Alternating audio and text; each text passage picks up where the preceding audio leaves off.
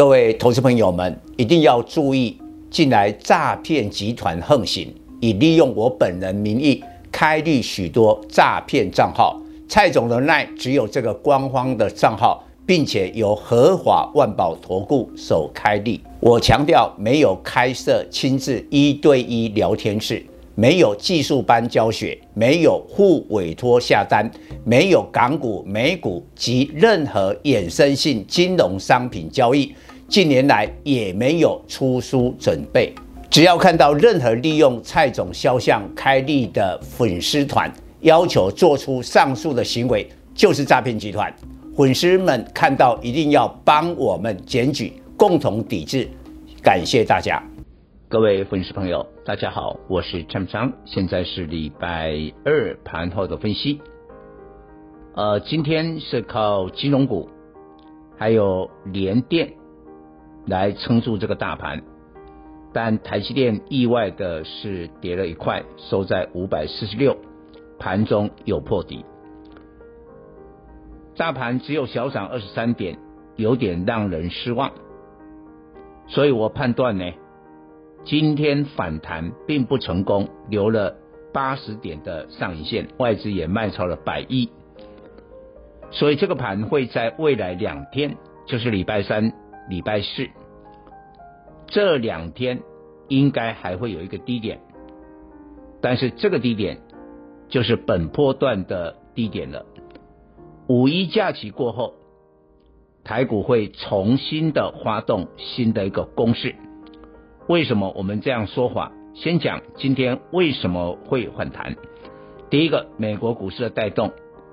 那虽然盘中有中国股市再度下跌的一个干扰，因为现在中国啊内忧外患，大家很担心的就是中国的经济。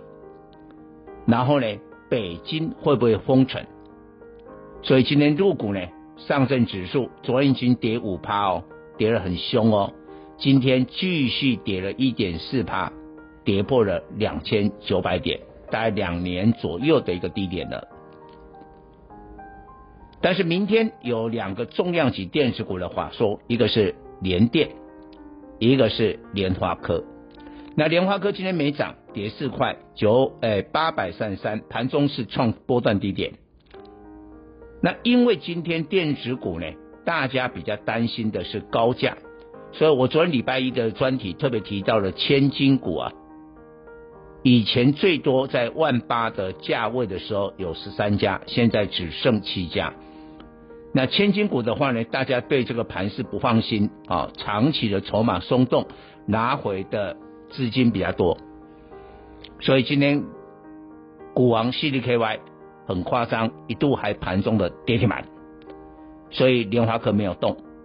但是联电大家还是有点小小的期待，虽然我认为哈，联电明天的话说之后股价应该表现的平平，不过它现在四十五块也很低了，你说要大跌的不容易了，但是就盘整在那个地方。那这个盘未来两天出现低点怎么走？为什么蔡总说五一假期之后会重新的发动攻势？因为现在影响盘面最重要的是 FOMC 联总会的利率决策会议，那每一次都是这样，在决策会议之前跌，然后呢，宣布了这个升息之后利空出尽，上次是这样嘛？上次是三月十五、十六，然后呢，台北股市或者美国的科技类股纳斯达克，就是从那个时间点开始涨。但也只有涨美国啊，只有涨两个礼拜，三月底哈就结束了行情。那台股到四月多还有一点这个行情。那因为这一次是五月三号、四号，我们放完五一假期之后，就是联总会的利率决策。那现在都提前反应了，你看最近美国股市是不是跌得很凶？台北股市昨天都被拖累跌四百点。所以当他宣布真的是升息两码之后。